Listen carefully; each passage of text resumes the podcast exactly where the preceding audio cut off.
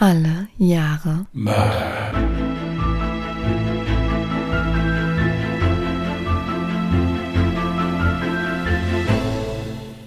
Herzlich willkommen zu Alle Jahre Mörder, der True Crime Podcast mit Christian, hallo. Und Jasmin. Hi. so, hallo ihr Lieben. Da wären wir wieder mit einem Fall, der eine Fundsache ist, Mhm. im Prinzip.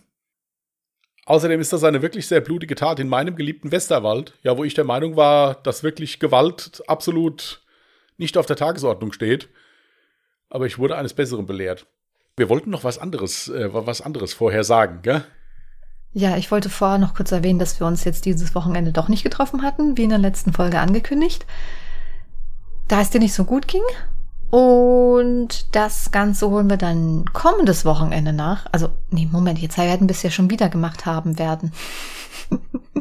Also im besten Fall haben wir uns jetzt dieses Wochenende getroffen. Wenn ihr das hier hört, sind die Bücher unterschrieben, können rausgeschickt werden. Wir haben aber natürlich die Gewinnerinnen auch vorher schon schriftlich informiert gehabt. Also die wussten Bescheid. Genau. Ja, und ansonsten hatten wir jetzt, glaube ich, nichts Spektakuläres, was wir jetzt unbedingt noch erzählen müssten. Also theoretisch, wenn du magst, kannst du direkt mit deinem Fall loslegen. Ja, also zu dem Fall bin ich gekommen, weil ich mein, weil mein Papa den Keller aufgeräumt hat und dann mit einem Zeitungsartikel zu mir kam. Genau genommen mit mehreren, weil er sich die aufgehoben hatte. Mhm. und mir das dann gegeben hat. Das hat wirklich hervorragend gepasst vom Jahr her auch und deswegen habe ich diesen Fall dann jetzt vorbereitet. Das heißt, dein Papa hört doch den True Crime Podcast. Ja, seit neuestem mal. Ich weiß jetzt nicht, ob er jede Folge hört, aber er äh, hat mal reingehört. Okay. Also, falls er in diesen Fall reinhören sollte, dann liebe Grüße an der Stelle. Ja, und dann kam er und sagte, hier, du machst das doch hier mit diesen Morden. Guck mal, das musst du dir mal durchlesen hier. Und dann hat er mir das dann gegeben und das war wirklich sehr heftig. Ich bin auf jeden Fall gespannt, was mich erwartet. Ich lehne mich jetzt zurück und lausche ergriffen. Okay. Also der Fall ist von 1985 und ich habe einige Namen geändert. Es ist der 28. Oktober 1985 gegen 1 Uhr nachts in Els, einem Ort im Westerwald. Jutta B. liegt in ihrem Bett. Seit einigen Tagen geht es etwas besser mit dem Einschlafen. Dennoch sitzt der Ärger und vor allen Dingen die Angst in ihr immer noch tief. Am 8. August hatte sie sich von ihrem Mann Lothar getrennt und war aus dem gemeinsamen Haus ausgezogen. Jetzt sind beide, wie man so schön sagt, zwar getrennt von Tisch und Bett, jedoch ist die Distanz zwischen ihnen alles andere als beruhigend für Jutta. Nur zwei Straßen weiter, bei ihren Eltern, findet sie ihr neues Zuhause. An Ruhe ist allerdings nicht zu denken. Dabei fing quasi alles wie im Bilderbuch an. Im Jahre 1977 lernte die damals 20-jährige Rechtsanwaltsgehilfin den damals 30-jährigen Lothar B. kennen während seines Rechtsreferendariats in einer Limburger Kanzlei. Sie verliebte sich Hals über Kopf in ihn. Der bullige Mann, der immer einen kessen Spruch auf den Lippen hatte und nach außen hin den Eindruck eines ganzen Kerls vermittelte, eroberte Juttas Herz im Sturm. Schnell wurden beide ein Paar. Was Jutta schnell auffiel, war, dass Lothar dem Alkohol alles andere als abgeneigt war. Aber so dramatisch sah sie das zu dem Zeitpunkt nicht, und auf dem Land wird ja immer ein bisschen mehr getrunken, dachte sie sich. 1979 machte Lothar Jutta einen Heiratsantrag. Ein paar Tage vor ihrer Hochzeit gestand er ihr mehr so nebenbei, dass er schon einmal verheiratet war. Über den Grund der Scheidung und warum die Ehe nur einige Wochen hielt, schwieg er. Wovon die total verliebte Jutta allerdings keine Ahnung hatte, war von der Vergangenheit ihres Angebeteten. Dieser war nämlich im strafrechtlichen Sinne alles andere als ein unbeschriebenes Blatt. Obwohl Lothar B. das Recht studierte, hielt er sich bei weitem nicht immer an die Gesetze. Und hierbei ging es nicht um Falschparken oder um Betrug. Nein, 1974 ermittelte die Staatsanwaltschaft Kassel gegen Lothar B. wegen versuchten Mordes. Und zwar an seiner damaligen Ehefrau Bettina. Laut ihrer Aussage soll Lothar sie im Zuge eines Streites angegriffen haben. Da bei dem Verfahren allerdings Aussage gegen Aussage stand, wurde nie Anklage erhoben. Ebenso ist Lothar B., ohne jemals einen Waffenschein besessen zu haben, im Besitz einer scharfen Pistole. Diese versteckt er keineswegs zu Hause im Schrank. Er führt sie nur zu gerne mit sich. Von all dem ahnt seine zukünftige Ehefrau zum Zeitpunkt des Ja-Wortes allerdings noch nichts.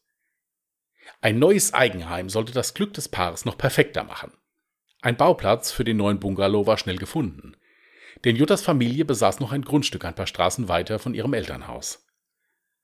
Doch schon kurz nach der Hochzeit begann das Glück der beiden frisch Vermählten erste Risse zu bekommen. Jutta war zunehmend besorgter über den stetig steigenden Alkoholkonsum ihres Mannes. Aus Scham vor der Dorfbevölkerung hielt sie ihre Ängste darüber geheim. Nur wenigen Freunden vertraute sie ihre Sorgen an. Vielmehr versuchte sie positiv auf Lothar einzuwirken, dass er sich endlich Hilfe sucht. Und hiermit hatte sie Erfolg. Nach einem Alkoholexzess wurde Lothar B. Anfang 1982 zur Entgiftung in das psychiatrische Krankenhaus Hadamar eingeliefert. Und nach seinem Aufenthalt dort schienen sich die Dinge zum Guten zu wenden. Aber der Schein trug. Zwar trank Lothar oft wochenlang keinen Tropfen, jedoch begann er sein aufsteigendes Verlangen nach Alkohol mit der Einnahme von Valiumtabletten zu betäuben. Jutta vertraute einem Freund der Familie eines Tages an, Manchmal nimmt er sieben Valium auf einmal und hat dann Angst ins Bett zu gehen. Er fürchtet dann aus dem Schlaf nicht mehr aufzuwachen. Dann setzt er sich auf sein Motorrad und rast mit irrem Tempo die ganze Nacht durch den Westerwald. Lothar B. war in einem Teufelsgeist gefangen. Versuchte er von den Valiumtabletten runterzukommen, wurde der Suchtdruck so groß, dass er wieder zu trinken begann. Ein Kegelfreund von ihm später in einem Zeitungsinterview, Zitat, ein paar Wochen nahm er sich bei den Kegelabenden immer zusammen, aber dann war er wieder so betrunken, dass er nach jedem Wurf hinfiel. Ich beschwor ihn aufzuhören. Er sei ja schließlich Rechtsanwalt und verliere ohne dies seine ohnehin wenigen Mandanten. Und das war auch der Fall. Die Kanzlei von Lothar B., welche sich ebenfalls im neu gebauten Haus befand, lief mehr als schlecht. Mandanten beschwerten sich immer mehr über die Unzuverlässigkeit des Rechtsanwalts.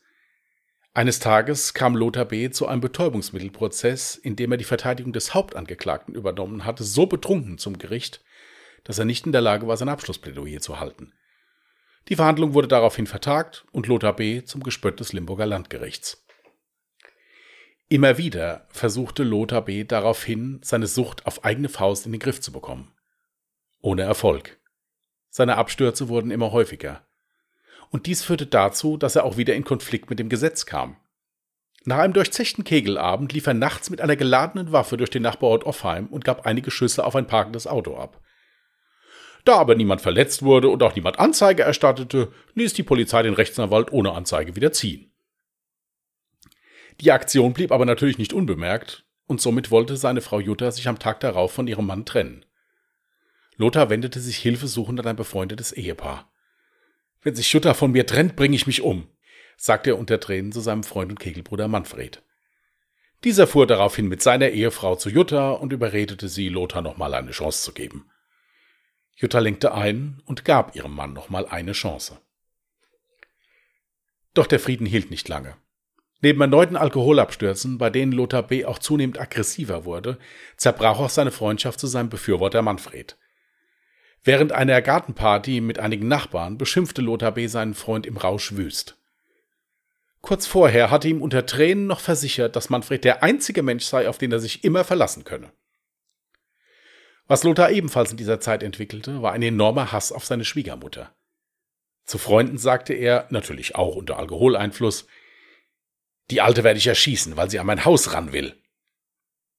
Nachdem Jutta diese Aussagen zu Ohren gekommen waren, hatte sie endgültig genug von der Ehe mit Lothar und trennte sich von ihm. Am 8. August 1985 zog sie wieder zu ihren Eltern. Auch hierfür suchte Lothar B. die Schuld am wenigsten bei sich, sondern vielmehr bei seiner Schwiegermutter.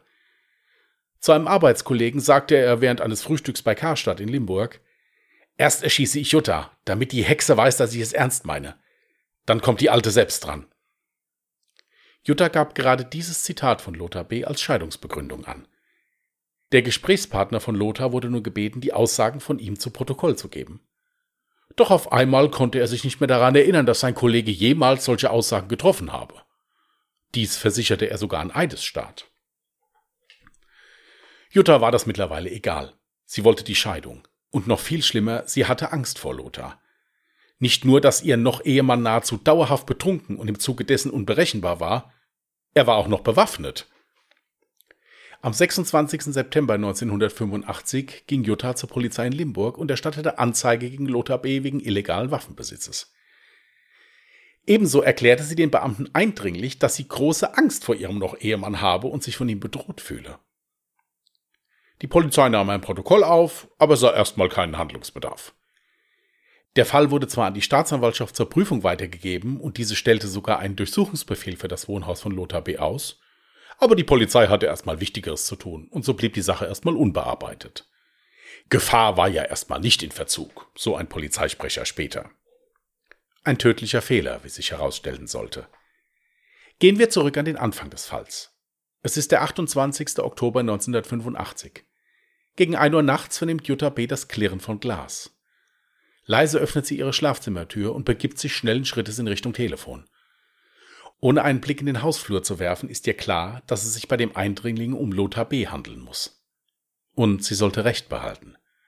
Als Jutta gerade den Telefonhörer in der Hand hat, steht Lothar neben ihr.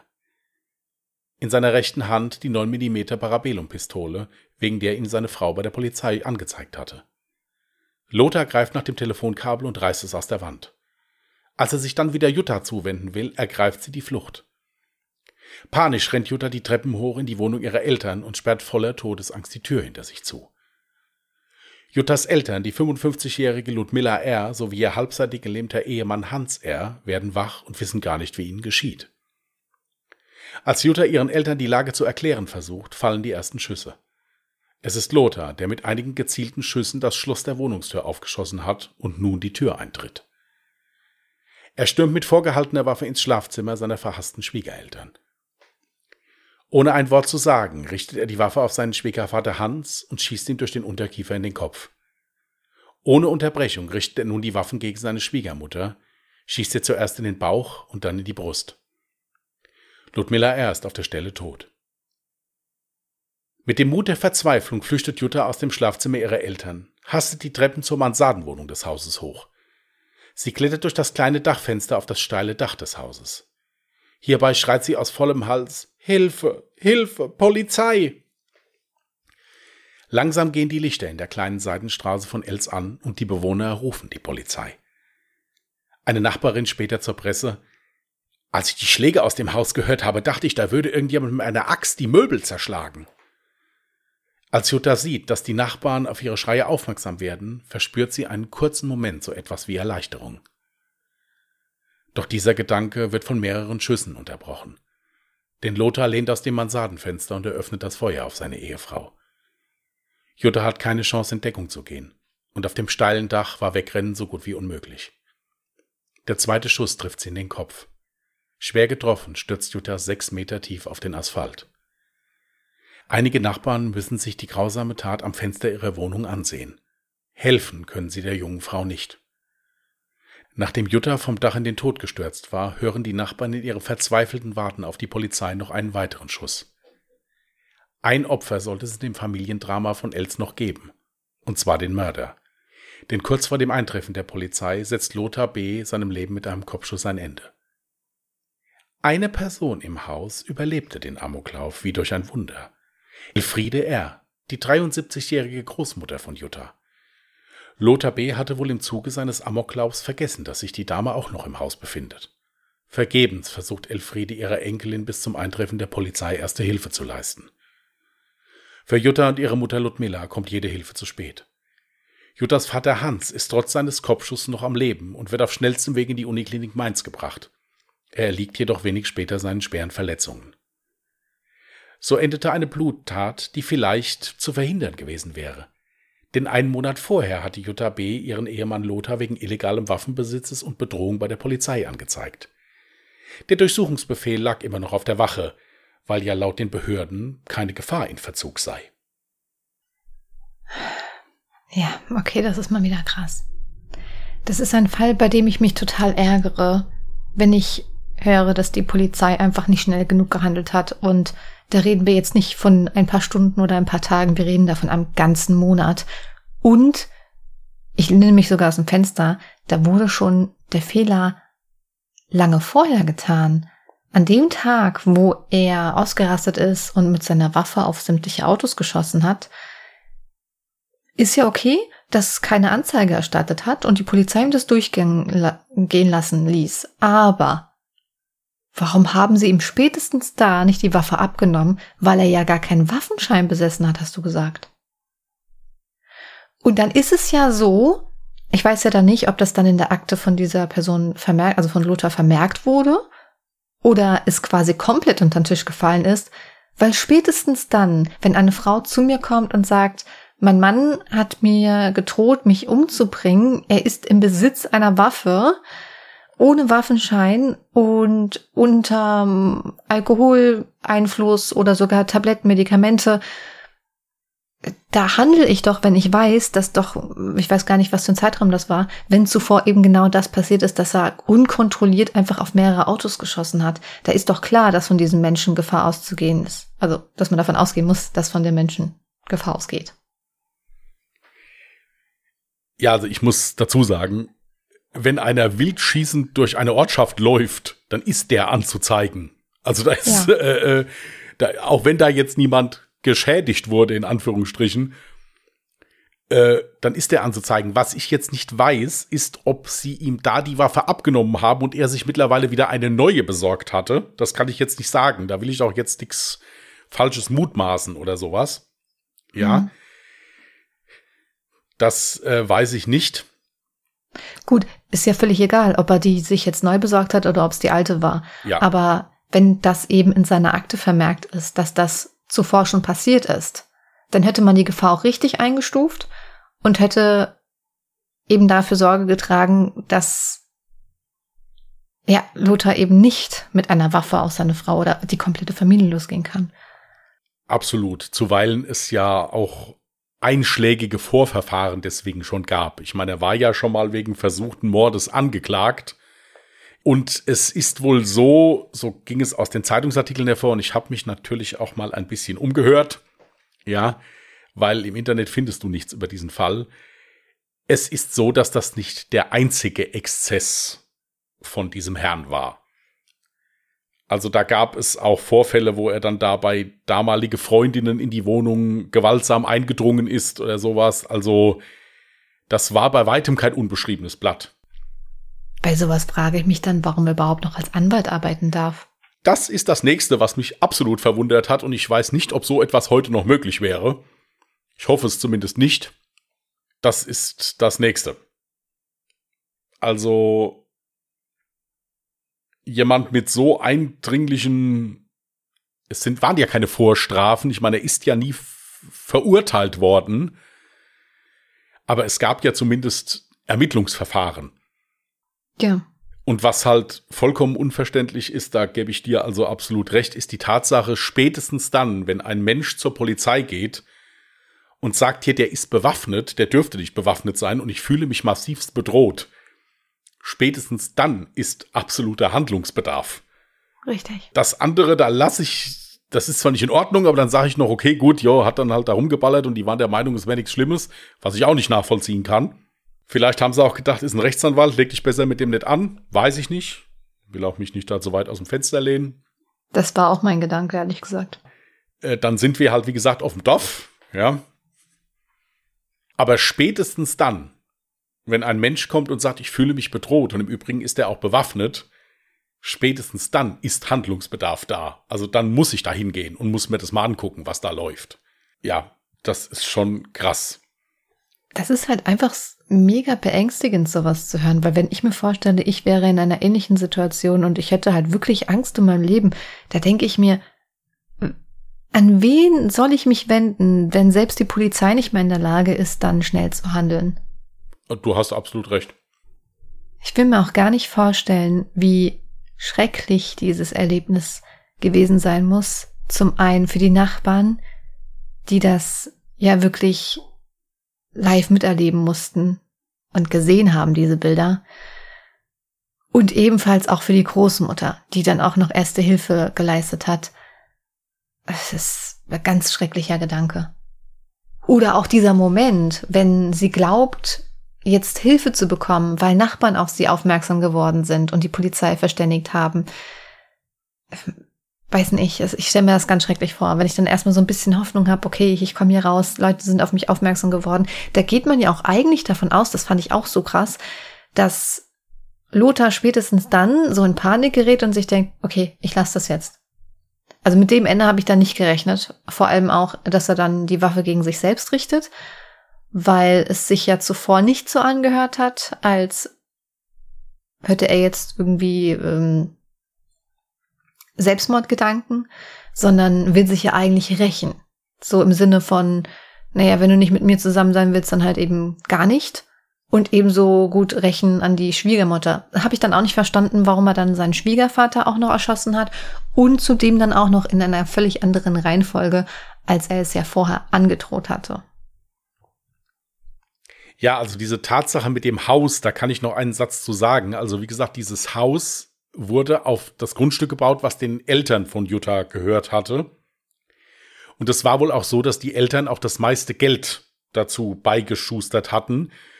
Und in diesem Scheidungsantrag, der ihm zugestellt wurde, einen Tag bevor dieser Amoklauf kam, stand dann wohl auch drin, er möge bitte aus diesem Haus ausziehen.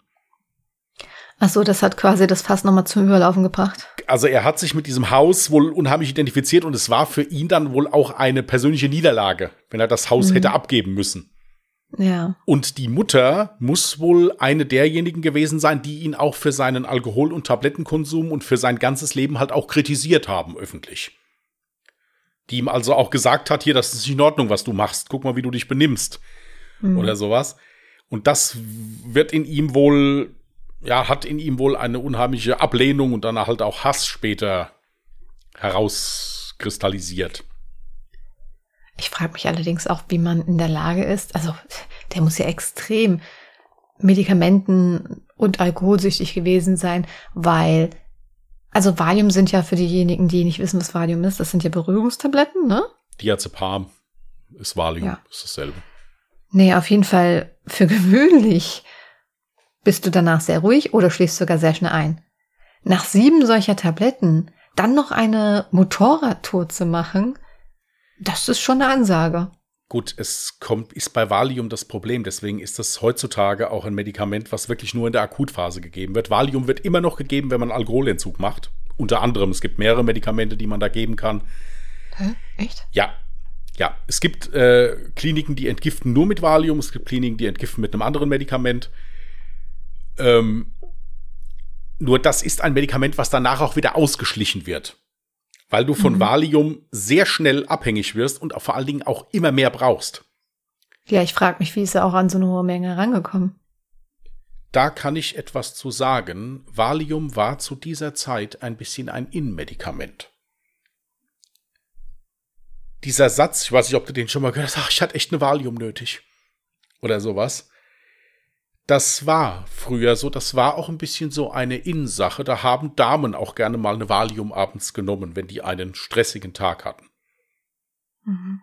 Ich kann da wirklich mitreden, weil in meinem erweiterten Familienkreis auch eine Person genauso auf diese Art und Weise von Valium abhängig geworden ist. Ja, gut, da habe ich auch eine. Mal. Ja, und sie hat mhm. es immer treu und brav weiter vom Hausarzt verschrieben bekommen. Ja, aber so viel. Ja, aber ja, das gut, das kenne ich halt aus meinem eigenen Umfeld ja. auch, ja. Und das habe ich mich auch damals schon gefragt. Wie geht das, dass ein Hausarzt dann einfach so fröhlich Dinge, also weiß ich nicht.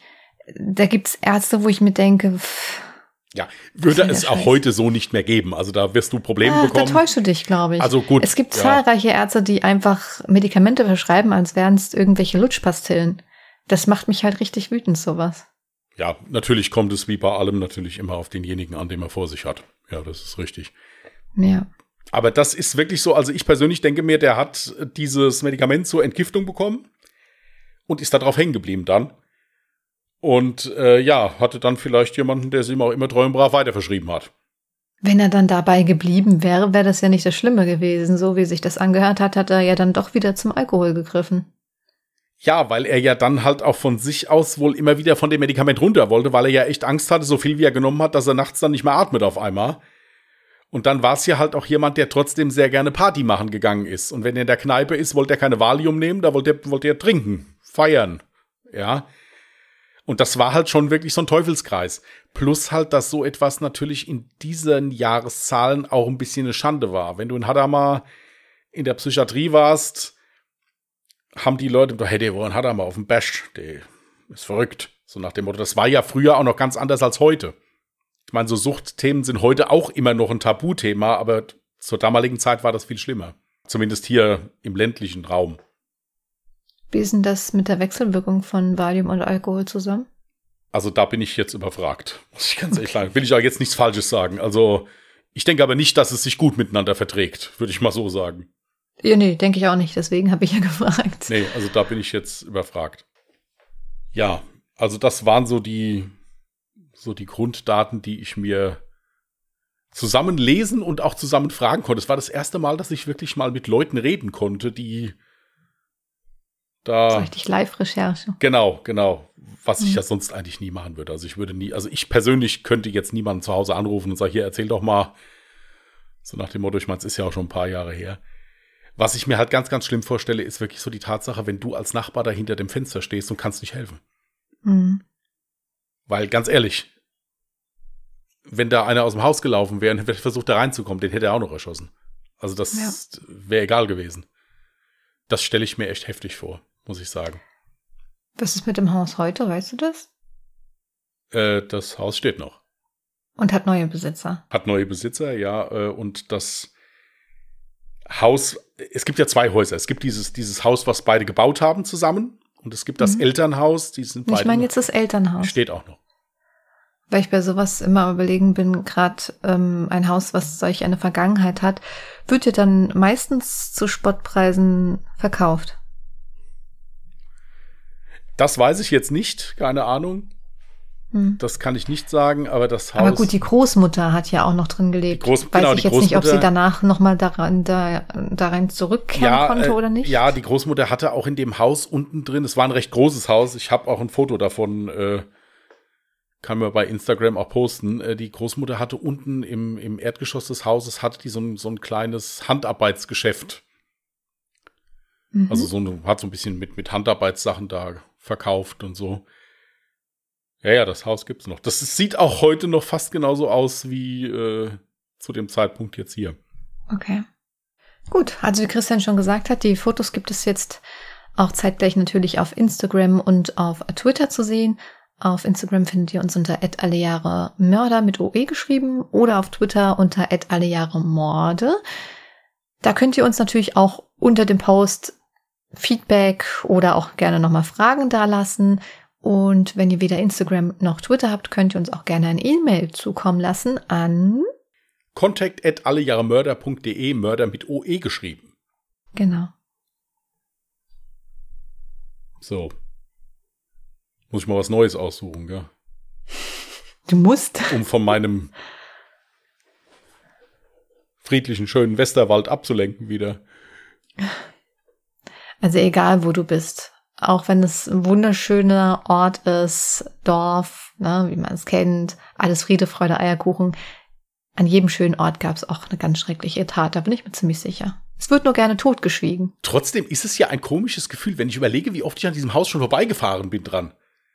Es ist schon ein komisches Gefühl, muss ich sagen. Es ist also so, äh, ja, das ist dann so in der Nachbarschaft, so, so im Prinzip. Ja.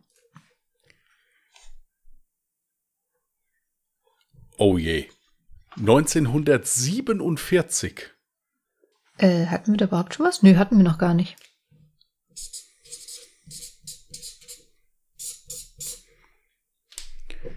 Dann wollen wir hoffen, dass wir da dann was haben demnächst. Ja, Vorschläge können unsere Zuhörer und Zuhörerinnen ja auch gerne jederzeit per Instagram, per Twitter oder per E-Mail an uns schicken, ne? Ja, wieder nichts mit Genanalyse oder sowas. Ja, vielleicht wird's aber dadurch noch interessanter. Wollen wir das hoffen? ich habe im Moment nicht so Glück mit der neuzeitlichen Kriminalistik. Aber ist ja nicht schlimm. Ich suche mal was raus. Mal gucken. Gut, ihr Lieben. Dann würde ich fast sagen, das war's für heute. Mhm. Wenn ihr Lust habt, hört gerne auch mal bei unserem anderen Podcast rein. Der heißt Ungedings. Da geht es nicht um Motto Totschlag. Haben wir euch unten in den Shownotes verlinkt. Ansonsten wünschen wir euch einen ganz entspannten Wochenstart. Passt gut auf euch auf. Und wenn ihr Lust habt, nächste Woche 14 Uhr wieder hier bei Alle Jahre Mörder. Bis dahin und tschüss. Macht's gut. Bye. Well, who do you think is your favorite princess? You, yeah. Oh. Ich bin Miriam Davidwandi und das ist Not Your Princess. In fünf Doppelfolgen sprechen wir über fünf bemerkenswerte Frauen. Wir erzählen von den entscheidenden Momenten im Leben dieser Frauen und darüber, ob und wie sie es geschafft haben, die Deutungshoheit über ihre Geschichte zurückzuerobern. I wouldn't be Serena if there wasn't Venus. Not Your Princess. Neue Folgen jeden Mittwoch exklusiv in der Podcast-App Podimo. Die könnt ihr 30 Tage lang kostenlos testen unter go.podimo.com slash princess.